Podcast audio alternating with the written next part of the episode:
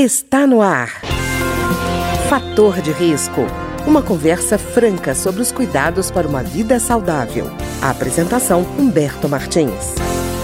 Olá, no programa de hoje nós vamos conversar sobre o câncer e o câncer de próstata e a relação que essa doença tem com a depressão. E o nosso convidado é o Dr. Luan Diego Marques, que é psiquiatra e que vai nos contar um pouco dessa dificuldade das pessoas que recebem um diagnóstico de câncer, né? Doutor Luan, tudo bem? Tudo jóia. Doutor Luan, independente de ser próstata, um diagnóstico de câncer é um susto bastante grande ainda, né?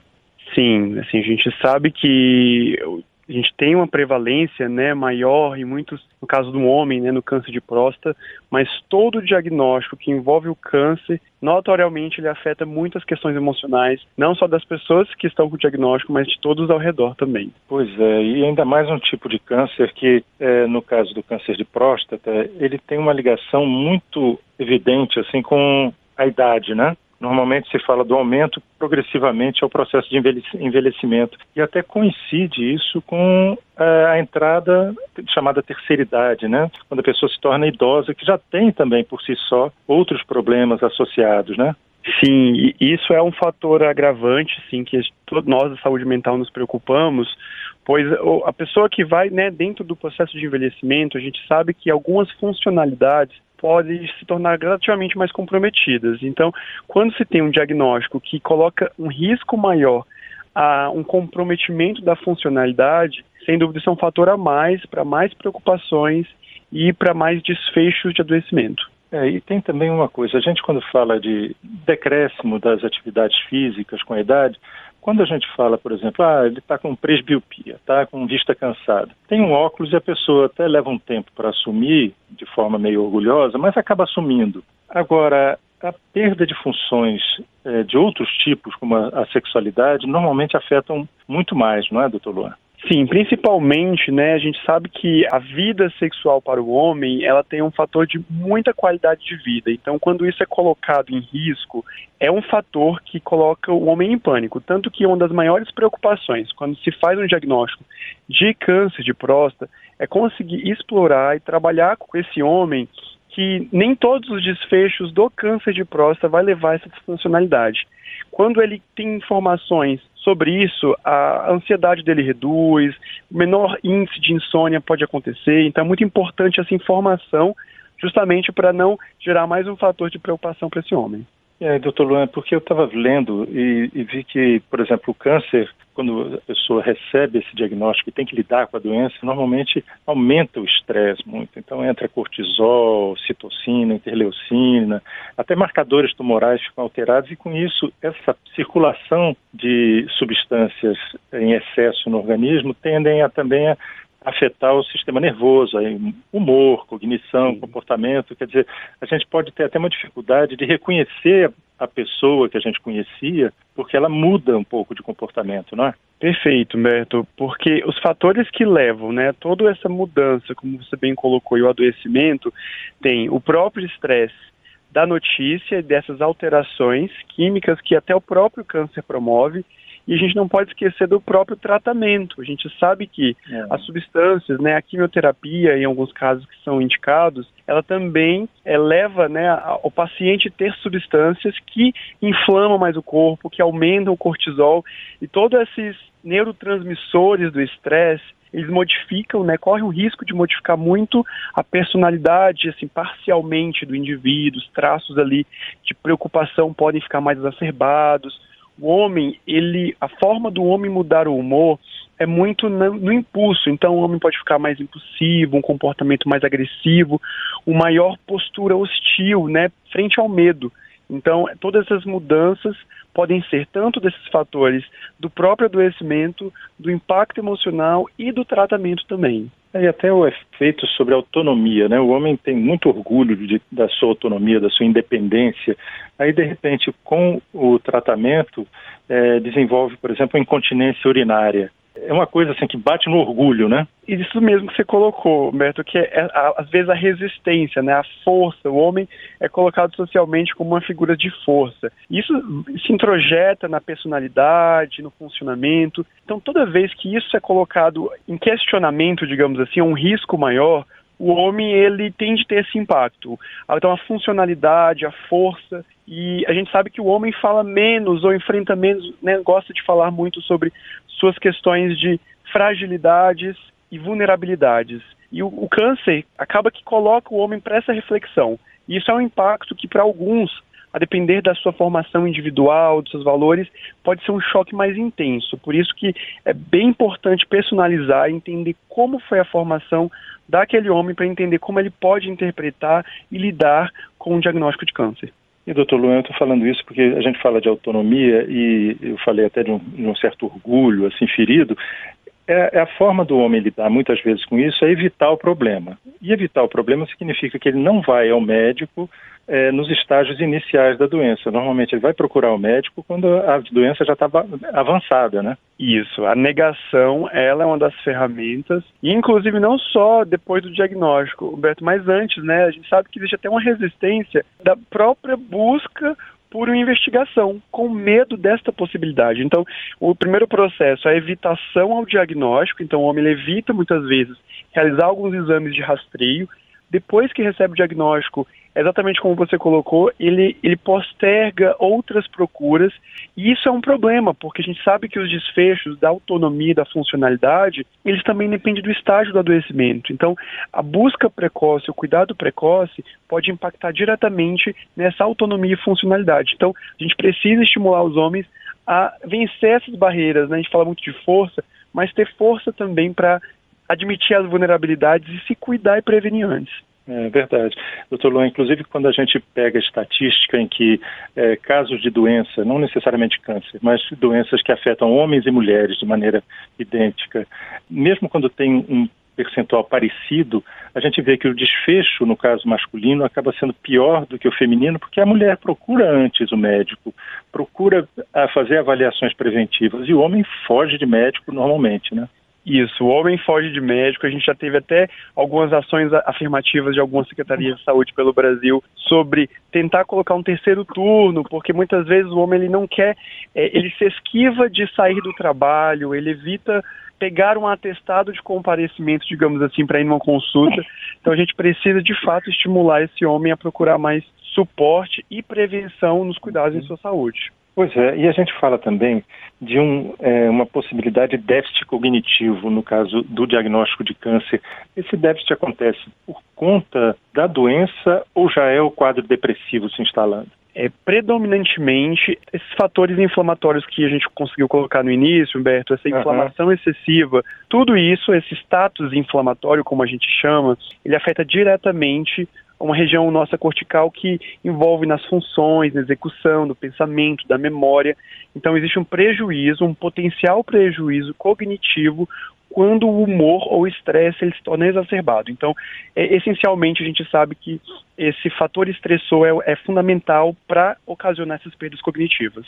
E, doutor Luan, também o fato, uma coisa interessante, né? A gente, como ser humano, sabe que a gente é finito, né? Que a gente tem, assim, tem uma data para acabar, não sabe qual é, mas a gente tem um fim. É, quando existe um diagnóstico, como, por exemplo, de câncer, a pessoa tem que lidar com essa informação muito mais próxima, né? Que é uma informação que a gente normalmente tende a ignorar, a camuflar, e de repente ela tem que conviver com isso com muito mais intensidade, né? Isso, e, e, a gente sabe que, especificamente também com relação ao câncer de próstata, tem uma, já uma relação com a idade. E a idade já vai levando o homem para essa reflexão, né? Estou próximo, o que pode acontecer? Quando aparecem adoecimentos é, nessa ordem, principalmente no caso do homem, isso vem de uma forma mais intensa. Então, esses questionamentos e o medo e o pânico da, do morrer, do, da finitude, ele aparece de uma forma mais fácil e mais rápida, né? Então, ter su suporte, né, ter suporte social da família é fundamental para que ele consiga entender e passar por esse processo, porque não tem como não impactar, né, Humberto? Assim, uhum. ter um adoecimento, ter um diagnóstico, isso existe uma reação da nossa mente, do nosso corpo sobre isso. Mas a gente pode construir um tratamento com um olhar mais de saúde ou ter outros fatores de adoecimento. Isso que é o que a gente quer evitar. Outros adoecimentos para se somar já a esse que o homem, nesse caso do câncer de próstata, enfrenta. E no caso também do processo de envelhecimento, muitas vezes ele é acompanhado de uma solidão, assim, os amigos já morreram, ou se afastaram, a, a família, às vezes os filhos já estão morando longe. Então, isso também cria um ambiente muito ruim para a pessoa que recebe um diagnóstico de câncer de próstata, não? Exato. Essa fase já do isolamento, de perceber alguns homens e mulheres vivenciam o que a gente fala do momento do ninho vazio, né, quando os filhos já estão em outro momento, assim, com suas famílias. Então é muito importante fortalecer justamente esse suporte afetivo, que é algo que coloca, se não tiver mais preocupações e medo para esse, esse homem que vivencia essa experiência de uma neoplasia, numa fase de vida às vezes mais avançada. E, e até lidar com uma situação, por exemplo, às vezes com câncer de próstata metastático, se adota aquela terapia de supressão androgênica, né, com supressão de hormônio masculino, que afeta essa visão do homem, né, porque ele acaba tendo ginecomastia, esterilidade, impotência, ondas de calor, que normalmente ele associaria com a identidade feminina, né?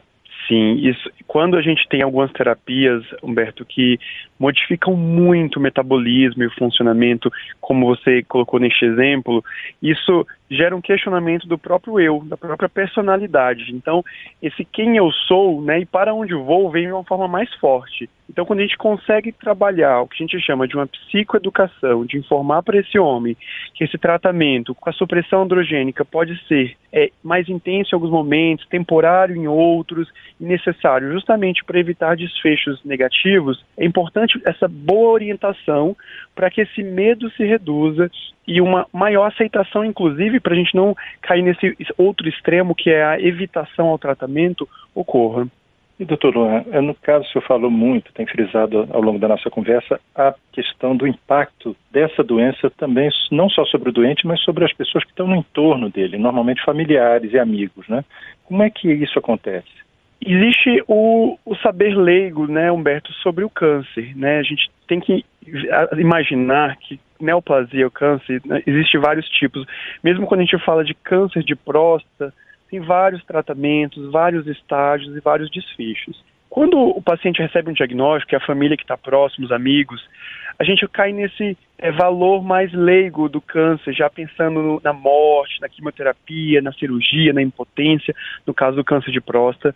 E a gente precisa não só psicoeducar o paciente, mas psicoeducar a família também. Porque senão, naquele momento dos cuidados terapêuticos, o paciente tem informação, só que a família também está vivenciando a experiência dela de medo, os pensamentos da possível perda, ou então das perdas de funcionalidade, dos desfechos.